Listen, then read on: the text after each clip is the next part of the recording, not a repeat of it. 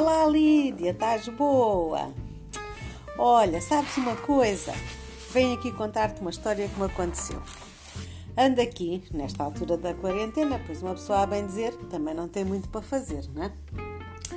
Na rua, bem entendido, mas em casa, ui, é um mundo que se abre de possibilidades. E eu, como adoro despachar coisas, coisas velhas, coisas que já não têm uso, mandá-las embora, reciclá-las, reutilizá-las. Olha, inventar maneiras de as despachar. O que é que eu fiz? A Francisca tinha uns livros daqueles que vinham no Pingo Doce. Pois tu não deves saber. Mas são uns livros que saíam, livros de contos infantis, que se compravam no Pingo Doce e que traziam um CD com a história e uma música. Pronto, aquilo foi muito engraçado quando ela tinha 2, 3 anos, mas hoje em dia ela já não acha graça nenhuma aquilo. E então ela disse: Mãe, já não quero, podes dar. Então o que é que eu fiz? Pus no Facebook, naqueles grupos das mamãs do Algarve, a dizer que oferecia os livros. Apareceu logo uma mãe a dizer que estava muito interessada, que era educadora de infância e que aquilo dava-lhe imenso jeito para trabalhar com os miúdos. E se eu tivesse mais livros antigos, que ela também queria. Oh, era o que eu precisava de ouvir.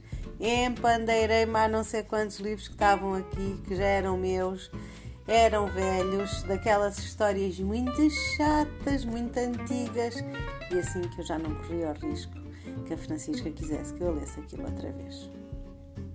Então, a senhora disse-me que se não estava por causa do confinamento, não estava, não se podia, não podíamos combinar logo naquele dia em que ela mostrou interesse com os livros. Então eu decidi, resolvi reservar-lhe os livros e ela disse que depois quando viesse a far me telefonava. Muito bem. No domingo tinha eu ido fazer uma caminhada com a Francisca.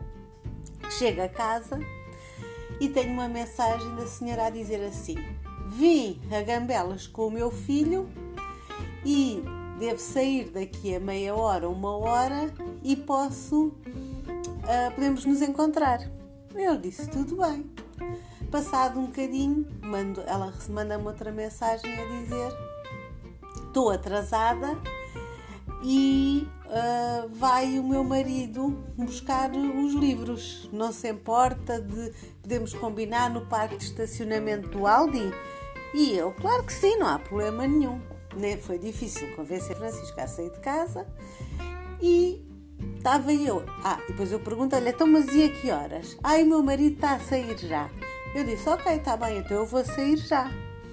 E entretanto recebo uma mensagem em que ela diz: O meu marido tem um Picasso.